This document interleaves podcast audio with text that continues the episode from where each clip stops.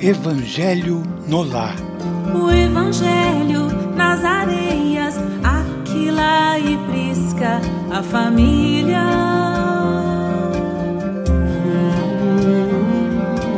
Na pureza de bondade, abrem suas portas ao errante.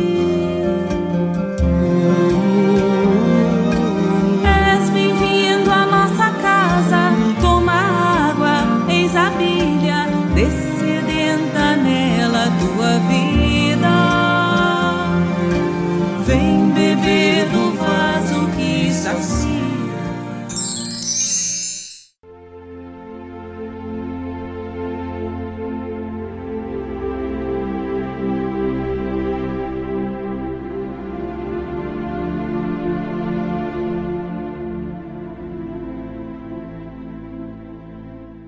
O doente grave.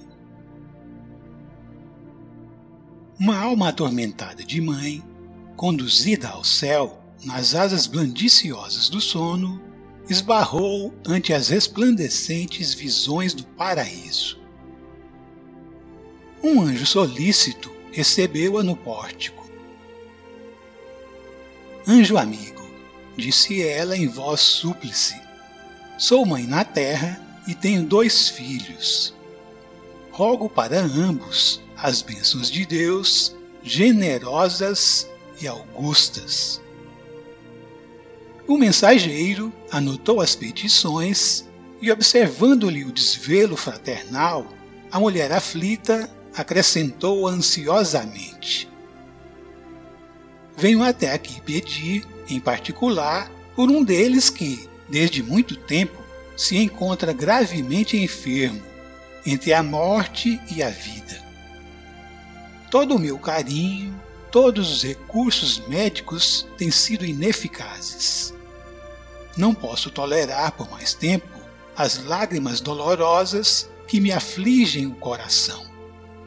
Digne-se o Todo-Poderoso, por vosso intermédio, conceder-me a graça de vê-lo restituído à saúde. O emissário das esferas superiores pensou um instante e interrogou: Qual de teus dois filhos se encontra mais unido a Deus? Meu pobre filhinho doente respondeu a recém-chegada, pois que medita na grandeza do Pai Celeste dia e noite. É com seu nome que se submete aos remédios amargos e é esperando no Senhor que vê despontar cada aurora. No sofrimento que lhe desintegra as forças, dirige-se ao céu com tamanho fervor que se lhe pressente, de maneira inequívoca, a ligação com o Pai amoroso e invisível. E o outro? indagou o mensageiro divino. Esse, esclareceu a pedinte, um tanto confundida, qual se lhe fora impossível de simular. É um homem feliz nos negócios do mundo. Como é favorecido da sorte, parece não sentir necessidade de procurar o socorro da providência divina. Qual deles entende a sublime significação do trabalho? interpelou o emissário novamente. O enfermo, atirado à imobilidade, guarda profunda compreensão com respeito às virtudes excelsas do espírito de serviço. Refere-se constantemente aos bens do esforço e edifica quantos lhe ouvem a palavra tocada de dolorosas experiências. E o outro? Talvez pelo gênero de vida a que se consagra, deixou de ver as belezas da ação própria. Dispondo de muitos servidores, descansa nos trabalhos alheios. Não conhece o radioso convite da manhã, porque se levanta do leito demasiado tarde, nos hotéis de luxo, e permanece estranho às bênçãos da noite, de vez que o corpo, saciado em mesas opíparas e extravagantes, não lhe confere oportunidade de sentir as sugestões santificadoras da natureza. Qual deles percebe o imperativo de confraternização com os homens, nossos irmãos? Tornou o mensageiro sorrindo, bondoso. O que está preso à enfermidade angustiosa recebe os amigos de qualquer posição social com indisfarçável reconhecimento. Recolhe as expressões de carinho, com lágrimas de alegria a lhe saltarem dos olhos. Emociona-se com a menor gentileza de que é objeto e parece deter agora um laço de amor forte e sincero, mesmo para com aqueles que, em outro tempo lhe foram inimigos ou perseguidores. E o outro? Os favores do mundo, comentou nobremente a palavra maternal, isolam-lhe a personalidade à distância dos júbilos domésticos, em rodas restritas e fantasiosas, ou nas regiões elegantes, onde rolam fortunas iguais a dele assediado pelos empenhos do mundo social, cujas ideias se modificam à feição do vento, nunca encontra tempo necessário para sondar os sentimentos afetivos dos companheiros que o céu lhe enviou à senda comum. O anjo atento passou a refletir com grande interesse e arguiu de novo. Para qual deles rogas a bênção de Deus em particular. Em favor do pobrezinho que agoniza no leito, informou a ternura materna. O enviado da providência fixou-a com extrema bondade e concluiu com sabedoria. Volta à terra e considera as atitudes do teu carinho. O enfermo do corpo vai muito bem já entende a necessidade de união com o Divino Pai, e o que distingue, em verdade, os homens uns dos outros é o grau de suas relações com a vida mais alta. Renova, pois, os votos de tuas preces ardentes, porque o doente grave é o outro.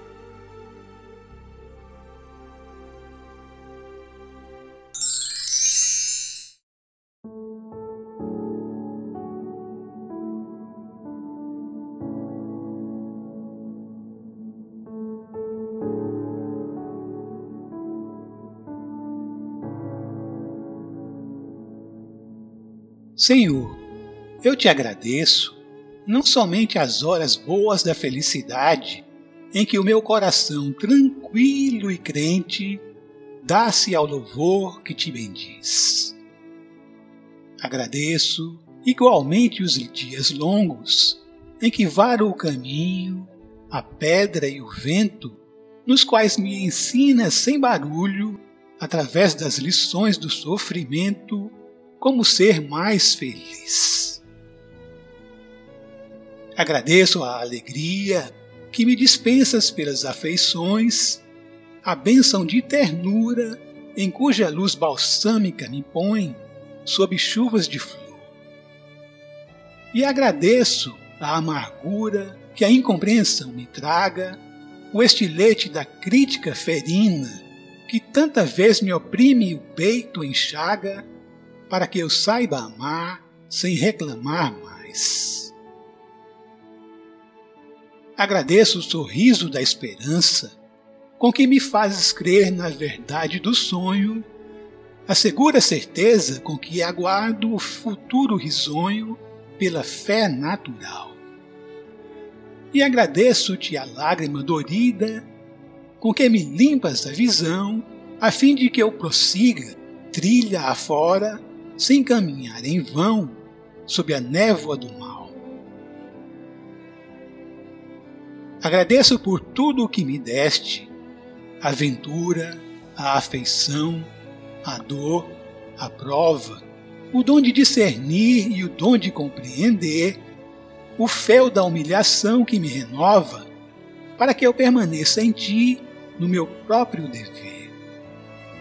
Mas rogo-te, Senhor, quando me veja sob a perseguição e o sarcasmo das trevas, no exercício do bem, não me deixes perder a paz a que me elevas, nem me deixes ferir ou condenar ninguém. Maria Dolores.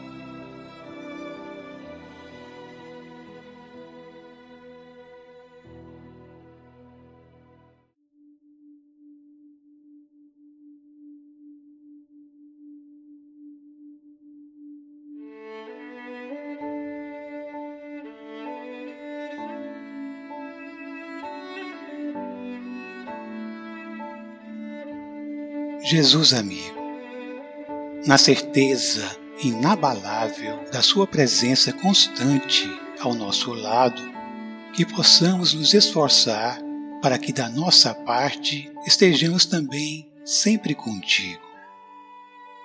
Para tanto, que possamos elevar e manter elevado o nosso pensamento em direção às forças superiores da vida e nesse exato momento, irmanados em pensamento com os amigos espirituais que nos acolhem e envolvem, recebamos nesse copo d'água o alimento e o remédio necessários ao nosso reequilíbrio físico e espiritual. Pai nosso, nosso Pai que estás nos céus, santificado seja o vosso nome venha a nós o vosso reino de amor e de luz. Seja feita a vossa vontade, soberana e justa, assim na terra, nossa escola, como em todo o universo infinito, nossa morada. A parte do pão que nos cabe a cada dia, dá-nos hoje. Não somente o pão material necessário ao nosso equilíbrio e desenvolvimento físico, como também o pão do espírito necessário ao nosso equilíbrio e desenvolvimento espiritual. Perdoa as nossas ofensas, os nossos erros, as nossas dívidas, assim como nos ensinas a perdoar os nossos ofensores, os que também erram, os nossos devedores. E não nos deixeis entregues à tentação, mas livrai-nos de todo o mal, porque estás conosco todos os instantes da nossa vida, nos ajudando a levantar de nossas quedas e a seguirmos em frente, contando com a vossa providência divina, que nunca falha, e contando também com as nossas próprias forças, pois que nos criastes, nos formastes com a vossa essência divina colocando em nós mesmos aqueles recursos nutrientes e curativos necessários ao longo da caminhada. E de Deus, nosso Pai, é todo o universo infinito, obra de Suas mãos, que nos dá e mantém a vida. Que assim seja.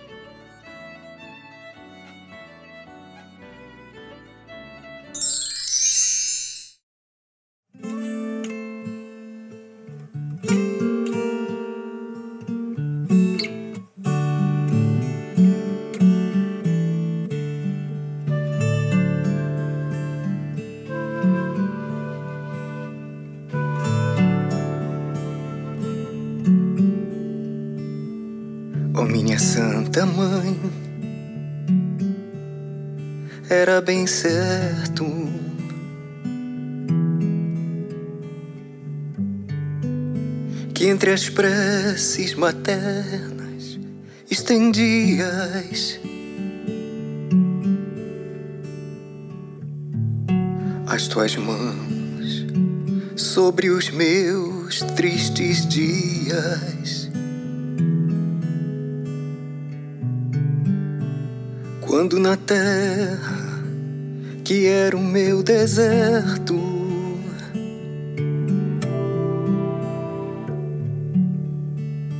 nos instantes de dor, bem que eu sentia.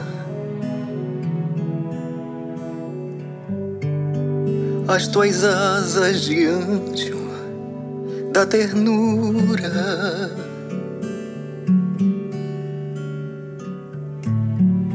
Pairando sobre a minha desventura.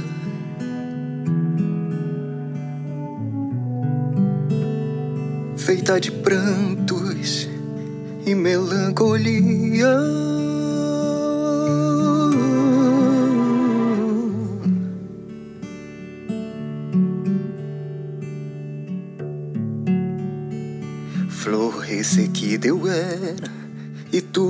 Tu orvalho.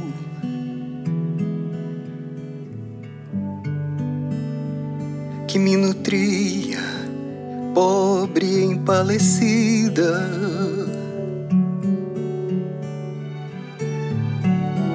Era a tua alma luz da minha vida.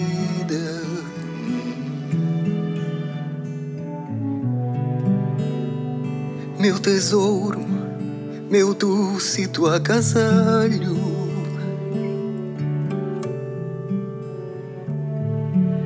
Ai de mim, sem tua alma bondosa.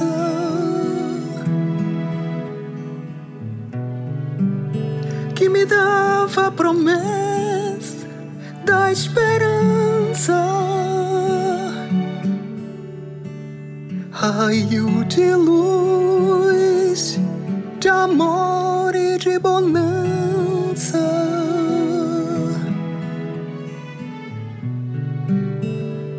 Na escuridão da vida dolorosa.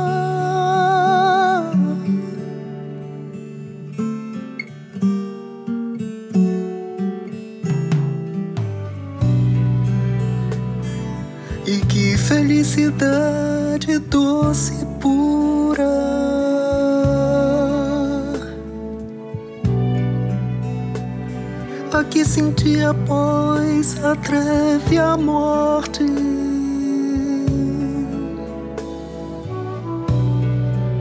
Fim do terror da minha negra sorte. Quando vi teu sorriso de ventura,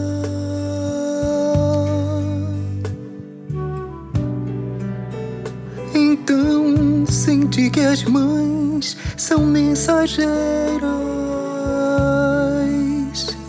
De Maria, mãe de anjos e de flores.